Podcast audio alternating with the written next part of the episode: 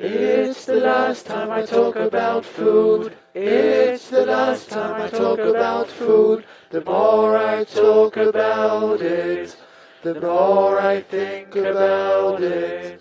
Hallo und herzlich willkommen zur Pottwechtel-Episode des Zeitspeise-Podcasts. Ausnahmsweise mit dem Aushilfs-Christoph. Hallo Aushilfs-Kai. Heute geht es wie immer um kulinarisches und dessen Hintergründe, geschichtliche Entwicklung und wie kam es dazu, dass wir heute leckere Dinge genießen können. Wir sind mitten in der Weihnachtszeit und nach Glühwein und Spekulatius der letzten Wochen soll es heute um eine weitere Spezialität gehen. Wir schauen nach Spanien, wo die Abuela alljährlich für die ganze Familie Pestiños backt. Und wenn ich sage backt, dann ist das vielleicht nicht ganz richtig, denn da gehört auch jede Menge Frittieren dazu, aber das ist ja auch so ein bisschen ausbacken. Der heutige Aushilfs Christoph weiß einiges darüber. Ich sag jetzt mal, wir haben heute unsere Namen ein bisschen geheim gehalten. Wir sind ja nicht das Originalteam, aber du hast äh, auch einen familiären Hintergrund aus der Region. Ist das richtig? Genau. Ähm, meine Familie stammt aus Andalusien, zumindest väterlicherseits und meine Abuela hat im Prinzip das ganze Jahr nie gebacken. Nur um Weihnachten herum hat sie dann ähm, hunderte von Pestinos gemacht für die ganze Familie die dann äh, einmal durch ganz Europa verschickt wurden. Also ich kann mich daran erinnern, ich habe da auch als Kind mitgeholfen. Und das wurde in Dutzende von Blechdosen gepackt und dann wurden die äh, Blechdosen eingepackt und man hat die, wie gesagt, zu den Cousinen und Cousins nach Spanien geschickt. Hier die Cousinen und Cousins haben was gekriegt, die Kinder, äh, eigentlich mhm. alle. Das ist ja ein schöner Weihnachtsbrauch. Hast du bestimmt den Geruch noch in der Nase. Ja, für mich gehört das auch zu Weihnachten auf jeden Fall dazu und ist vielleicht auch noch was Schönes, weil ähm, wirklich was typisch Spanisch oder Andalusisches. Ähm, wir sind ja hier in den letzten Jahren so ein bisschen überrollt worden von Churros. Das ist ja meistens das, was man auf dem Weihnachtsmarkt kennt. Und äh, Pestinos sind halt ähm, auch fett gebacken, wie äh, vieles aus der spanischen Weihnachtszeit aber doch noch ein bisschen anders vom Geschmack her und der Art und natürlich den Kindheitserinnerungen. Ja, für alle, die es nicht kennen und das erste Mal von Pestiños hören, das ist ein süßes Gebäck im ganz allgemeinen, das in Andalusien und insgesamt Südspanien sehr populär ist. Nicht nur in der Vorweihnachtszeit, also nach Halloween, auch in der Osterzeit und insgesamt zu kirchlichen Feiertagen wird das sehr gerne traditionell dort zubereitet. Grundsätzlich besteht diese Speise aus Mehl, Weißwein, Eiern, Olivenöl und geriebener Orangen- bzw. Zitronenschale. Das ist aber nur das Grundrezept. Dazu gibt es jede Menge Abwandlungen. Dazu erfahren wir vielleicht gleich aus erster Hand noch mehr. Der Ursprung ist schon sehr alt und geht zurück auf Allerheiligen, den 1. November, Todos los Santos, ähm, nach Halloween anzuordnen, kirchlicher Feiertag und Feste haben nicht nur in Spanien, sondern eigentlich überall auf der Welt auch meist eine kulinarische Tradition. In Spanien, auf das wir uns heute konzentrieren möchten, gibt es da nicht nur die Pestiños, da gibt es auch den Roscon de Reyes, Turron, Montecados, Gachas, Polvorones, Alfajores, Roscos de Vino, Hoyaldrinas, Buñuelos. Hojaldrinas? Hojaldrinas. Ah. War schon sehr, sehr gut. Ich bin beeindruckt. Kommt noch viel mehr dazu. Also die spanische Weihnachtsbäckerei hat einiges zu bieten. Buñuelos und Cotadillos. Und diese Cortadillos, die haben eine sehr üble Zutatenliste. Dazu sage ich gleich noch mehr. Also da sind Dinge drin, da dreht sich jedem Vegetarier und Veganer der Magen um. Äh, klingt auf jeden Fall erstmal ziemlich wild. Ich sag nur oft mit Schweineschmalz gebacken. Ähm, das ist ein südspanischer traditioneller Keks. Ja, wobei ähm, das Schweineschmalz hat halt auch was ganz, ähm, ich sag mal, klassisches Historisches im Zusammenhang. Ne? Das äh, hatte mit der längeren Haltbarkeit, auch mit der ähm, Reichhaltigkeit des Essens zu tun.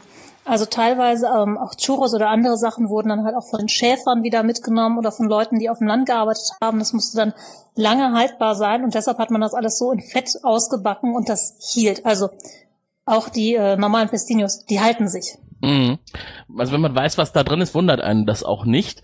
Das hat natürlich auch einen Grund. Äh, es ist ja nicht nur zufällig dort entstanden, sondern in der Gegend rund um die Sierra Magina. Das ist ein Naturpark in der andalusischen Provinz Jaén. Wie wird das gesprochen? Jaén. Jaén. Und der ist halt reich an Olivenbäumen und Plantagen auch schon immer gewesen und daher wird halt auch gerne Olivenöl als Zutat eigentlich überall in der südspanischen Küche rund um diese Region verwendet. Na, eigentlich in der gesamten südspanischen Küche. Das äh, ist nicht nur in der Region so. Also der Ursprung selber von den Pestinos ist halt nicht ganz klar. Also die finden das allererste Mal Erwähnung im Jahr 1528 mhm. in einem literarischen Werk namens La Lusana Andalusa. Und ähm, man ist sich jetzt nicht ganz klar, aber es heißt, das ist so dieser Zusammenschluss von ähm, maurischer Küche, ähm, andalusischer Küche und auch so ein bisschen noch römischen Urstand zum Pestino geführt hat. Ja, es ist tatsächlich die erste Erwähnung schon sehr, sehr früh im 14. Jahrhundert, ist aber später dann auch immer wieder auch in der Literatur aufgetaucht. Schriftliche Erwähnungen lassen es also wirklich deutlich in der Region verorten. Zum Beispiel 1791 in dem Stück Los Locos de Majormaca sowie in der Arbeit El Sombrero de Tres Picos von 1874 von Pedro Antonio de Alcaron. Insgesamt ist dieses Gebäck auch eng verwandt mit der marokkanischen Shebakia. Man geht also hier auf einen gemeinsamen Ursprung auch aus, vermutlich zu der Zeit der andalusischen Kalifen. Und das ist eine sehr spannende Geschichte, denn Südspanien war ja nicht immer so, wie man das heute kennt. Da waren ja auch die Mauren und andere Einflüsse, die man dort verortet. Auch damals war eigentlich schon eine enge Bindung auch zu religiösen Festen, dann teilweise auch aus dem muslimischen Bereich. Ja, also generell war, glaube ich, jeder, ähm, also ich sag mal, jedes Reich, was expandiert ist, war zu irgendeinem Zeitpunkt mal in Andalusien.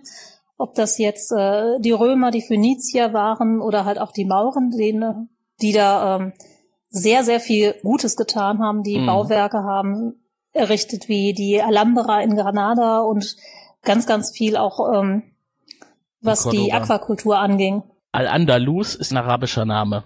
Daher kommt es auch. Zwischen 711 und 1492 ist die iberische Halbinsel muslimisch beherrscht gewesen. Genau, und das ist der Grund, warum 1492 in der spanischen Geschichte ein total wichtiges Jahr ist. Also nicht nur, weil Christoph Kolumbus oder Cristobal Colon da Amerika entdeckt hat, sondern auch, weil die Reconquista, also die spanische Rückeroberung da, ja, ich sag mal, die letzten Mauren aus der Alhambra vertrieben hat. Und aber auch, weil es das erste einheitliche spanische Wörterbuch gab. Ah, die haben doch tatsächlich einiges auch zurückgelassen, was durchaus sehr, sehr lange nachgewirkt hat bis in die heutigen Zeiten. Es hat der Region also eigentlich gut getan, auch wenn es für die Menschen damals wahrscheinlich nicht so schön war, wenn sie überfallen wurden und äh, von einer fremden Macht so lange beherrscht wurden. Mm, naja, das ist ja ein unheimlich langer Zeitraum, über den wir da sprechen, 700 Jahre. Ja. Und ähm, unter den Mauren gab es halt Religionsfreiheit, was es anschließend unter den Katholiken nicht gab. Mhm. Also da kann man halt so getrennt haben, sagen, ja, es waren Fremdherrscher, aber dennoch kulturell äh, hat Andalusien da heute auch noch ganz, ganz viel von. Wie gesagt, nicht zuletzt äh, viel frittiertes Gebäck. genau. Es schmeckt übrigens auch nicht überall gleich. Also je nach Region weichen die Zutaten auch leicht voneinander ab. Jenseits der Meerenge von Gibraltar wird zum Beispiel gerne Sesam Ajonjoli verwendet. In Jaén äh, eher Anis Mataluago und der wird mit den Zitronenschalen gemeinsam in Olivenöl frittiert und das wird dadurch aromatisiert und dann später weiterverwendet. Ist das was, was du bestätigen kannst oder ist das eher sehr weit hergeholt? Nein, nein, also das äh, mit dem Anis, das machen wir genauso in der Familie. Also im Prinzip, du hast das Olivenöl, du hast ein bisschen Zitronenschale und äh, Anis und frittierst das zusammen. Relativ kurz. Also im Prinzip geht es darum, dass das Olivenöl ein bisschen an Säure verliert und dabei das Anis als Hauptbestandteil oder als Hauptgewürz so ein bisschen bindet. Bei uns in der Familie gab es noch eine Besonderheit. Also heutzutage wird halt viel Weißwein verwendet. Und wir haben immer Anis-Schnaps, also zum Beispiel auch ein Uso, ah. verwendet. Ja, das, da ist natürlich noch mehr Anis drin. Das ist noch eine weitere Abwandlung. Es wird auch gerne Fino verwendet, trockener Sherry. Weil der einfach kräftiger im Geschmack ist als Weißwein. Das ist viel zu schade, um den in äh, Gebäck zu kippen. Oh, ich habe den noch nie getrunken. Schmeckt der gut? Ja, also ähm, kommt natürlich auch darauf an, von welcher ähm, hm, Brauerei heißt es nicht. Ähm, von welcher Bodega der praktisch mhm. ähm, kommt. Ähm, es gibt da sehr, sehr gute Sorten, die aus kleineren ähm, Winzereien sind das, glaube ich, auch. Oder wie gesagt, Bodegas ähm, kommen und äh, die kriegt man also teilweise nur unten in Spanien dann. Also hier gibt's ja zum Beispiel einen Sherry, den Sandemann, der ist, glaube ich, relativ bekannt, aber ja. nicht das gleiche.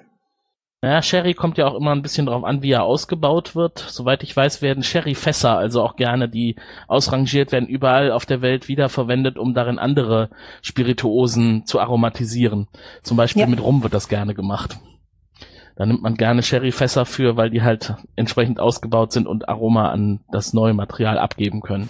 Ja, was jetzt unser Gebäck angeht, das bekommt auch noch was mit, denn wenn es dann erstmal gebacken ist, ist zumindest in der traditionellen Herstellung so, weil es ja ein eher trockenes Gebäck ist, dass es noch mit Honig übergossen wird oder manchmal auch nur mit Puderzucker ein bisschen ausgarniert wird. Ähm, ja, und da, da möchte ich jetzt zum Beispiel recht widersprechen. Also so der normale Hergang ist dann, ähm, wenn das Öl, also das Öl wird frittiert, damit die Säure da rausgeht. Und ähm, dann wird das halt gemischt mit dem Wein oder Anis-Schnaps und äh, Mehl als Hauptzutaten. Ähm, es gibt noch verschiedene Abwandlungen. Man kann auch andere Gewürze verwenden. Also Nelken gibt's mittlerweile sehr, sehr häufig. Hm.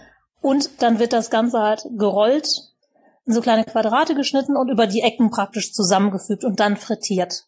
Und wenn es dann praktisch aus fertig frittiert ist, wird es traditionell eigentlich in Zucker gewälzt. Ja. Was auch vollkommen reicht. Also Honig kenne ich zum Beispiel aus meiner Familie gar nicht. Wobei das ja tatsächlich eher so ein bisschen muslimisch sein könnte, ne? Weil da wird ja auch gerne viel in Honig gewälzt.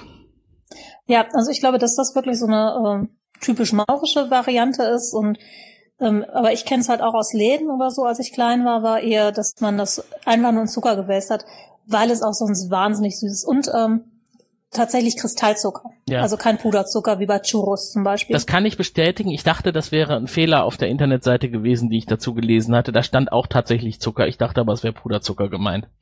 Nee, nee, es ist tatsächlich äh, Kristallzucker, ähm, weil der A auch besser hält.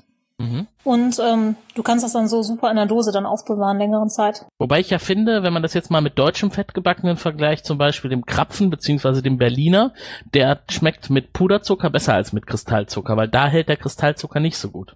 Ähm, ist tatsächlich vom Teig her ein bisschen anders. Ähm, und zwar hast du bei vielen von diesem spanischen Gebäck, dadurch, dass es ja lange haltbar sein musste, auch bei ähm, wärmeren Temperaturen oder so, du hast nicht so dieses Fluffige. Das ist alles relativ hart und fest. Mhm. Also du hast vorhin noch ein paar andere Sachen genannt, wie zum Beispiel Rosco. Der Rosco ist ähm, staubtrocken. Die da, Roscos ähm, de Vino zum Beispiel, das sind äh, Kringel. Genau, äh, also Rosco generell ist immer ein Kringel. Mhm. So, den gibt es in unterschiedlichen Größen. Es gibt Rosco de Almendra, Roscos de Vino. Ähm, also mit, mit Mandeln, mit äh, Alkohol jeglicher Art und Weise. Und die sind halt immer staubtrocken. Die sind, die sind aber auf jeden Fall sehr sehenswert. Also wir werden äh, in die Shownotes dieses Beitrags mal einen Link packen auf die 13 beliebtesten spanischen Weihnachtsgebäcke. Und der Roscon de Reyes, der Königskringel oder wie, der drei Königskuchen. ist, Ach, der drei Königskuchen, ja, der Rosco de Reyes ist nochmal so eine Besonderheit. Der also ja Roscos sind erstmal so kleine Kekse. Mhm. Also die immer so rund sind. Genau, mit äh, Roscos de Vigne zum Beispiel mit ähm, süßem Wein aus Malaga gemacht. Genau. Die, die, dieser Vino, dieser Wein ist halt auch sehr Sherry-ähnlich. Mhm. Aber wird ein bisschen anders. Also es ist im Umgang ein bisschen anders. Es ist eher ein Dessertwein. Wird aber gern zum Backen verwendet anscheinend. Ja, wird auch gerne zum Trinken beim Backen verwendet. das eine schließt das andere ja nicht aus. Äh, wie gesagt, da gibt es tatsächlich einige Abwandlungen. Was ich ganz gerne jetzt noch äh, abschließend zu meinem Teil sagen möchte, ähm, die Pestinos, habe ich schon gesagt, werden gerne zu kirchlichen Feiertagen gebacken und äh, es gibt da noch einen sehr netten Hintergrund. In Spanien ist ja der katholische Glaube sehr stark verortet und ähm, da gibt es zu Ostern Osterprozessionen in Andalusien. Da ziehen also tatsächlich Menschen tagelang und stundenlang durch die heiße, ich nehme mal an, im, im äh, zu Ostern ist es auch schon he heiß in Spanien, in äh, Südspanien. Um, ähm, das kommt darauf an, was du als heiß definierst. Alles, was äh, wärmer ist als hier in Deutschland zu der Zeit. Ja, dann ist es auf jeden Fall heiß. Also äh, generell sind die, äh, man nennt das Semana Santa oder die Procesiones de la Semana Santa. Mhm. Und ähm, gibt's halt in fast allen Teilen Spaniens gibt es da irgendwelche Abwandlungen von. Ähm, in Andalusien ist das so, dass fast jedes Dorf wirklich ähm, seinen eigenen Schutzheiligen auch hat und ähm, es gibt dann ganz, ganz tolle Prozessionen, wo die Heiligenbilder aus der Kirche praktisch durch die Stadt, durchs Dorf getragen werden. Und das ist wahnsinnig sehenswert. Und natürlich wird auch total viel gegessen und getrunken. Zum Beispiel Pestinos. Die werden gerne zwischendurch genutzt, um sich wieder zu stärken für die nächste Prozession. Wobei auch da muss ich so ein bisschen, also ich persönlich kenne das halt gar nicht. Also es wird so teilweise zu Semana Santa auch gereicht, ähm, aber vielleicht auch eher in anderen Regionen. Also ich kenne das halt zum Beispiel aus ähm, Granada, wo ich die Semana Santa mitgemacht habe. Da gibt es tatsächlich nochmal eigene Süßigkeiten, ähm, die dann verteilt werden. Ja, ich habe im Vorfeld schon gedacht, als du mich gefragt hast, womit ich die Zahl 1492 verbinde, dass das wahrscheinlich auch die Anzahl der unterschiedlichen gebackenen Gerichte sein könnte, die Südspanien so zu bieten hat. Aber wahrscheinlich sind es noch viel mehr.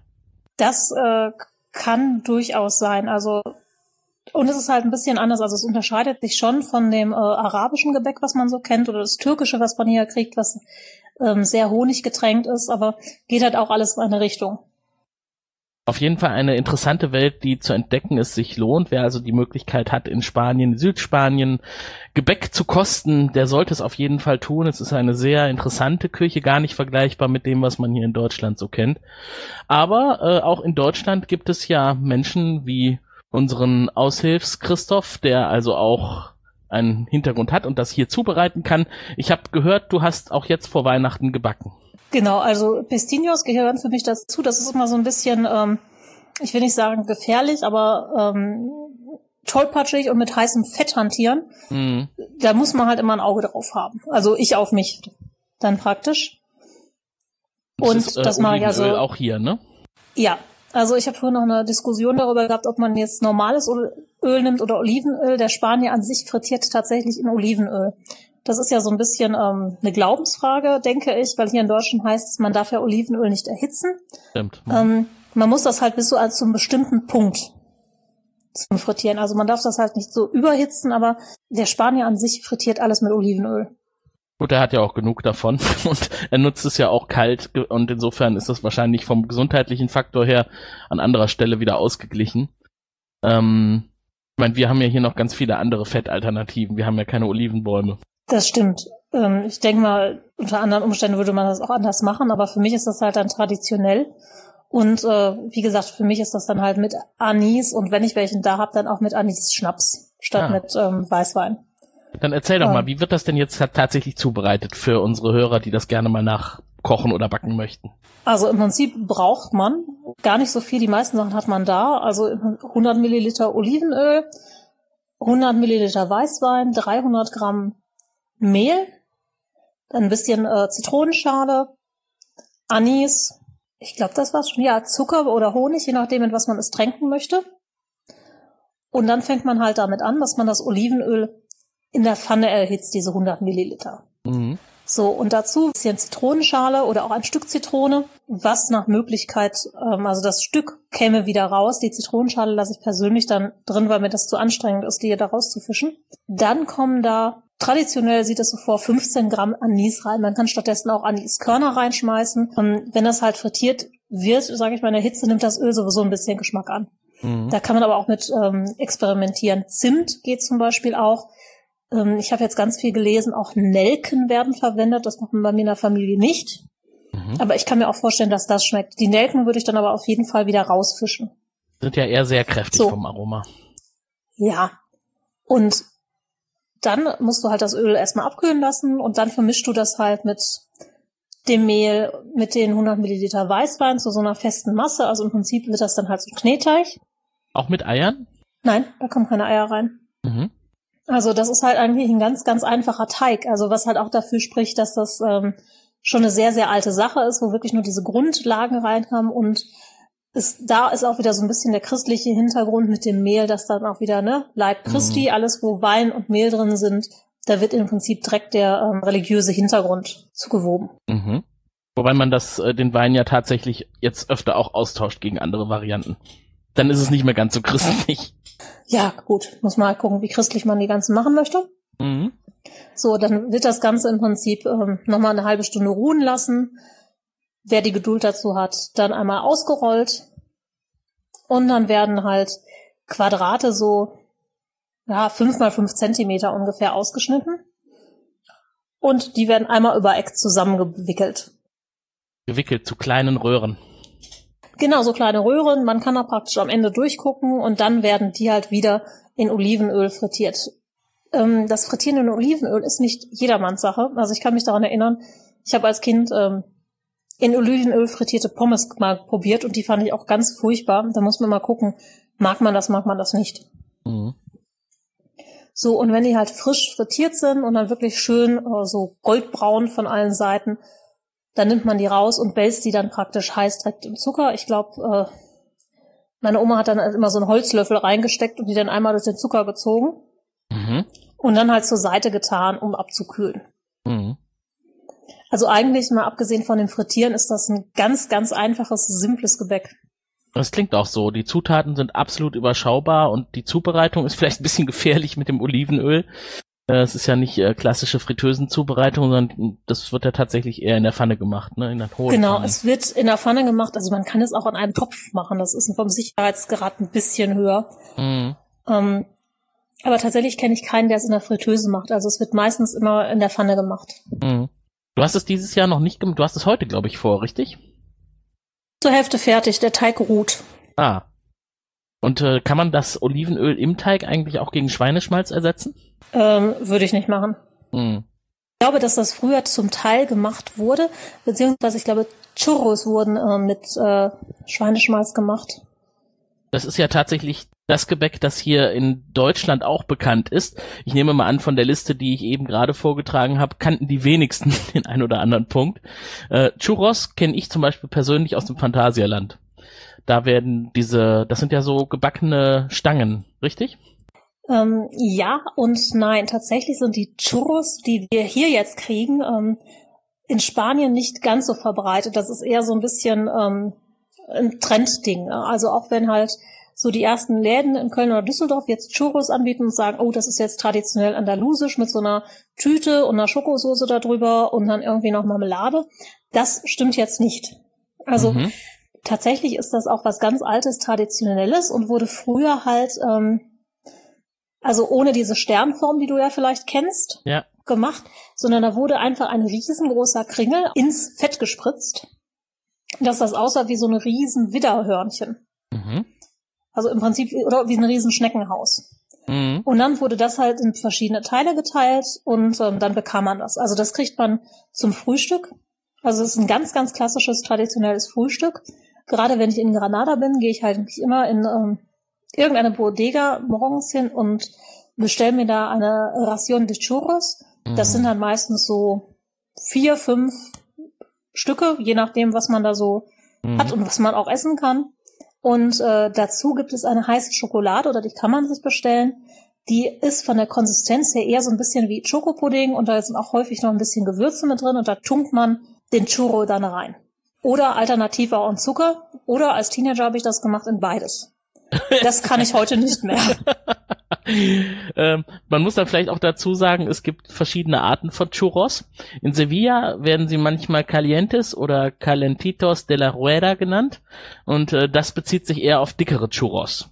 Im Norden Spaniens, zum Beispiel im Baskenland und anderen Regionen, werden sie Porra genannt und die Calientes werden normalerweise spiralförmig frittiert und danach in kleine Portionen geschnitten, so wie du das eben gerade beschrieben hast. Das Zentrum der Spirale ist dicker und weicher. Ähm, wobei der Standard Churro, Singular, wird auch oft unter dem Namen Calientos de Papas verkauft. Und der Name bezieht sich halt darauf, dass es von der Konsistenz eher weicher Kartoffelbrei ähnlicher ist. Und das, obwohl gar keine Kartoffel da drin ist. Eben, das ist ja das Seltsame. Aber die Konsistenz erinnert halt sehr stark daran, obwohl es nicht danach schmeckt. Was man auch noch wissen muss, ist, dass es auch noch eine Parallelentwicklung gegeben hat, nämlich in Südamerika. Aus Kuba, Brasilien, Argentinien, da gibt es überall abgewandelte Formen, äh, kommt einiges, was man relativ gut wiedererkennt, auch aus Südspanien. Da werden die Churros mit Arequipe oder gezuckerter Kondensmilch glasiert. Und in Uruguay gibt es sogar eine herzhafte Variante mit Käse gefüllt. Das ist wahrscheinlich für dich als äh, Andalusierin ein Sakrileg. Ja, so ein bisschen. Es gibt ja, ist ja nicht so, als hätten wir nicht ähm, genug herzhafte Sachen, die man auch essen kann. Ja, da gibt's auch ganz, ganz tolle Sachen mit Schmalz zum Frühstück. Ähm, da fällt mir jetzt gerade der Name nicht ein. Ähm, was noch wichtig ist bei diesen spiralförmigen Churros, ähm, die meisten Leute oder ähm, es war, ist eigentlich immer was Besonderes, wenn man halt so diesen Anfang bekommt. Der hat auch einen Mhm. ganz speziellen Namen, den ich natürlich jetzt gerade äh, vergessen habe, ähm, weil das so ein besonders knuspriges, leckeres Stück ist. Natürlich auch besonders fetttriefend. Ähm, aber da hat man sich dann so, gerade wenn man dann mit der Familie frühstücken war, gab es da immer so ein bisschen, äh, nicht Streit, aber schon so ein bisschen lustige Auseinandersetzung, wer darf denn dieses Endstück jetzt haben. Und das ist doch bestimmt wie beim deutschen Brot so, dass das tausend Namen hat, oder?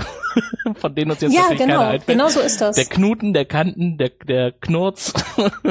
Und jeder will ihn haben. Scortito, ja, ich äh, weiß es nicht. Ich, glaub, Klingt ja ich niedlich. weiß nicht, was der kleine Dicke hieß oder sowas. Ich habe keine Ahnung. Doch die Flon. Ja, isst man in, in Spanien übrigens nicht nur morgens, sondern eigentlich zu jeder Tageszeit. Und besonders beliebt ist die Schokoladenvariante. Äh, die isst man Wobei traditionell wirklich Frühstück. Also es ist wirklich eine neuere Entwicklung, ähm, die was mit der ähm, Verbreitung, glaube ich, zu tun hat, auch weltweit und auf den Weihnachtsmärkten überhaupt, Mhm. dass man die auch zur Merendera, also zum äh, Kaffee, also zum Nachmittagskuchen ja. oder was auch immer man da nachmittags isst, ähm, nimmt. Oder sogar nachts, nach der Party. Ja, aber wie gesagt, das ist so, ähm, als mein Vater klein war, damals, ähm, da gab's das halt nur zum Frühstück. Und ist ja auch im Prinzip so ein bisschen arme Leute Frühstück, weil auch da, es ist ja nichts drin. Mhm. Also im Prinzip, du hast Mehl, du hast Fett, es wird in Fett ausgebacken, ähm, es ist ein ganz, ganz günstiges Gericht, auch heute noch. Also in äh, Granada, was sowieso eine sehr günstige Stadt ist, wenn man da hingeht als Tourist, ähm, du kriegst halt wirklich für ähm, 1,50 so eine Ration Churros, wenn du weißt, wohin du gehen musst. In die Churreria. Nee, eben nicht. Du gehst in eine Bodega einfach und Ah. da haben die normalerweise Churros. Ah. Das sind die Insider-Tipps. Plant euren nächsten Urlaub auf jeden Fall mal in der Region und probiert die Churros aus. Und dann schön in die Bodega gehen. Na, also die haben halt auch morgens zum Frühstück auf leckeren Orangensaft. Also man kann da für, vier bis fünf Euro kann man richtig fürstlich frühstücken. Das klingt sehr verlockend. Jetzt habe ich richtig Hunger bekommen. Ja, das tut mir leid. Ja, ich muss auch gleich meine Churros auf jeden äh, meine Churros. Churros sind halt noch gefährlicher, wenn man die selber machen möchte, deshalb lasse ich das.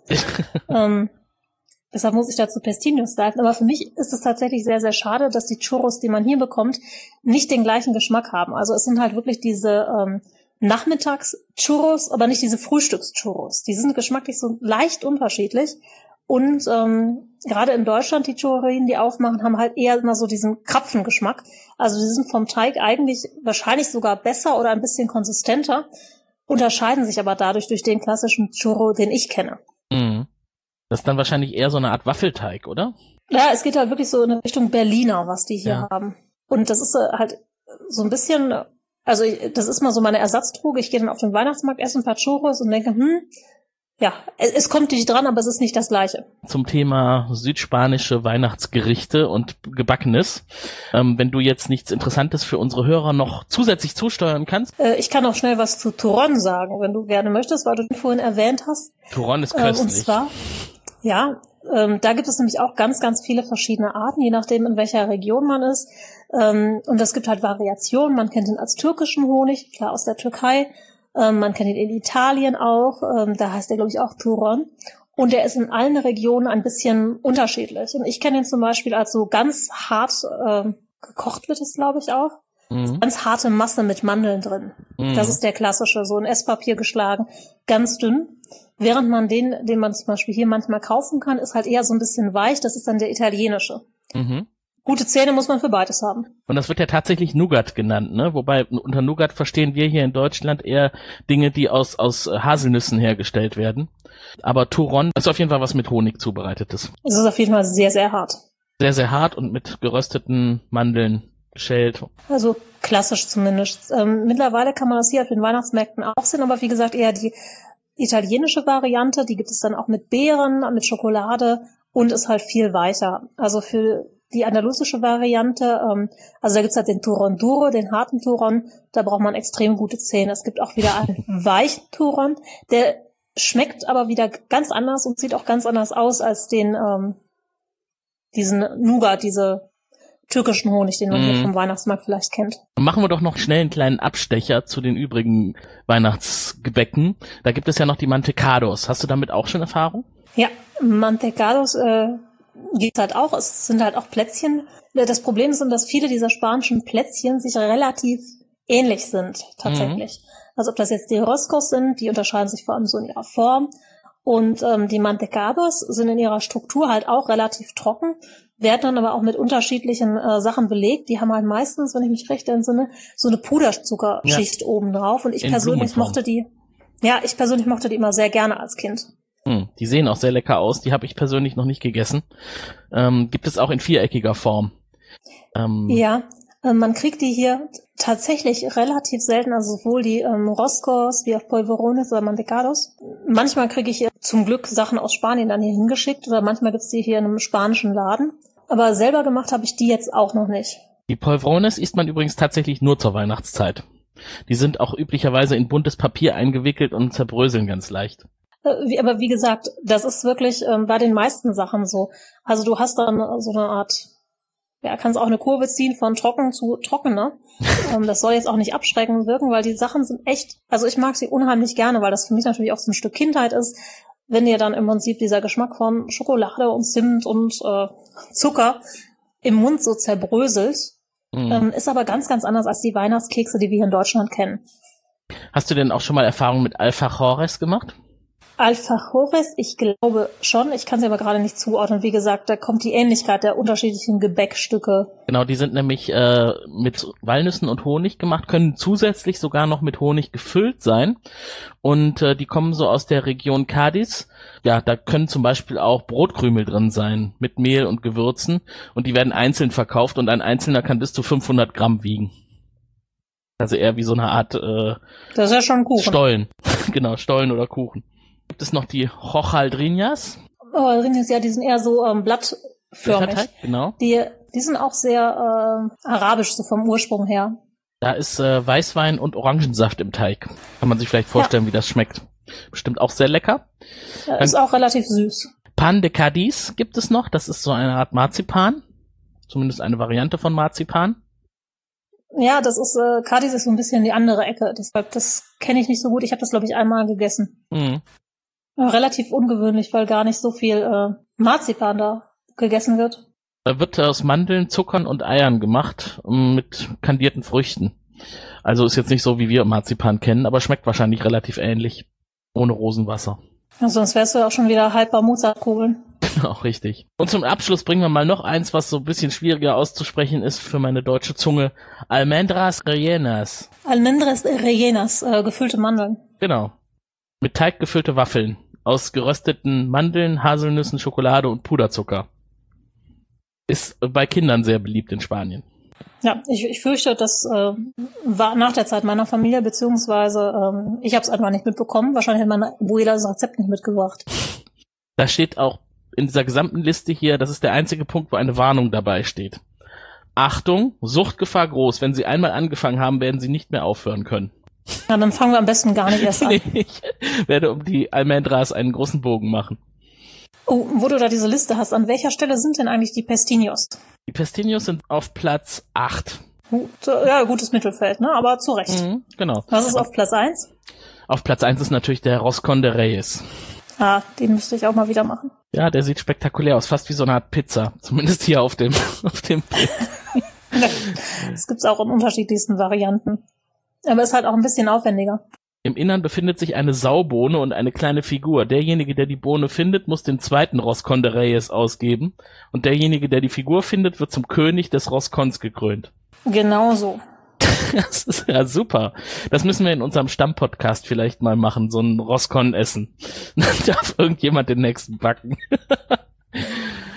Ja, da bin ich gespannt, ja. Da bin ich auch sehr gespannt. Ich weiß einen im Team, der das wahrscheinlich gut hinkriegen könnte. Die anderen könnte es eher interessant werden. Wahrscheinlich. Hm. Ich muss ja jetzt gleich noch meine Pestinios fertig backen. Ein schönes Foto von denen auf die genau. Website packen können. Wir liefern auf jeden Fall noch ein appetitanregendes Foto dazu, damit ihr alle so richtig neidisch seid, dass ihr keine Pestinios habt. Aber ihr wisst ja jetzt, wie es geht und könnt sie selber backen. Und ich wette, der Zeitspeise-Podcast ist interessiert daran, auch dazu mal zu hören, wie gut ihr damit klargekommen seid und wer hier jetzt in die große Zunft der andalusischen Weihnachtsgebäcke eingestiegen ist und mit den Pestinios angefangen hat. Wir können es nur empfehlen, richtig? Auf jeden Fall. Oder vielleicht sich einfach für den Anfang zumindest eine Kiste mit Mantecados bestellen. Das kann auch nicht schaden. Schon mal nicht schlecht. Dann wünschen wir jetzt allen Zuhörern frohe Weihnachten. Falls ihr diesen Podcast nachher hört, einen guten Rutsch.